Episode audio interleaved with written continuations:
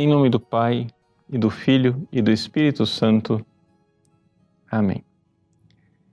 Meus queridos irmãos, o Evangelho de hoje é o desfecho dramático do capítulo 6 do Evangelho de São João, ou seja, Jesus fez aquele discurso do pão da vida e agora muitos começam a abandoná-lo.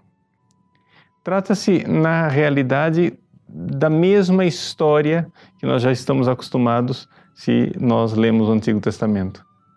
Deus dá de comer ao povo no deserto, dá o maná e, no entanto, aquele povo continua renitente, continua sem fé, rebelde, questionando.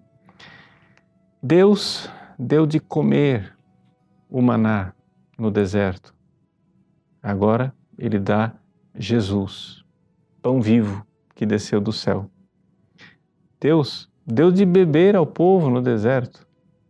Agora, como Jesus fez com a samaritana, ele se propõe e se apresenta como a água viva. Mas como é que nós teremos acesso a esse novo alimento, a esta nova bebida, para que não tenhamos mais fome e não tenhamos mais sede? É necessário ter fé. A reação de Pedro, que aqui novamente professa a fé em nome da comunidade dos discípulos. Assim como nos evangelhos sinóticos, Pedro é aquele que professa a fé, dizendo: Tu és o Messias, o Filho de Deus vivo, lá na profissão de fé em Cesareia de Filipe, aqui na sinagoga de Cafarnaum, Pedro mais uma vez é aquele que professa a fé. Não temos para onde ir. Só tu tens palavras de vida eterna. Essa profissão de fé é muito importante. Por quê? Porque é pela fé que nós somos salvos. Ao dizer isto, algumas pessoas sentem um sabor protestante nessa afirmação, dizendo: Mas não, padre, pera lá, não é somente pela fé, é também pelas obras.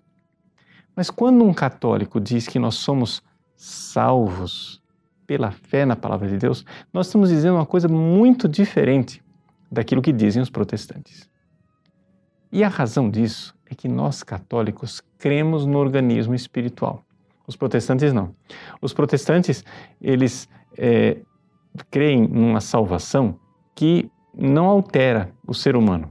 O ser humano não é transformado por dentro. Nós não. Nós católicos cremos na santidade. Ou seja, a fé é o primeiro passo que nós damos para Deus para que Ele então comece a nossa transformação interior e o organismo espiritual vá realmente crescendo dentro de nós. Por isso que São Pedro diz: só tu tens palavras de vida eterna, ou seja, a vida interior que vai sendo desenvolvida dentro de nós.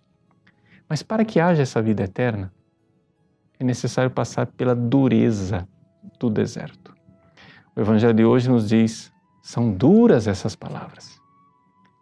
Nós temos que nos recordar, sim, é, Jesus é o pão da vida, Eucaristia e palavra. Jesus é a fonte de água viva, mas nós temos que lembrar que esse alimento e esta bebida, ou seja, o pão do maná e a fonte da rocha, foram dados ao povo que caminhava no deserto, na dureza.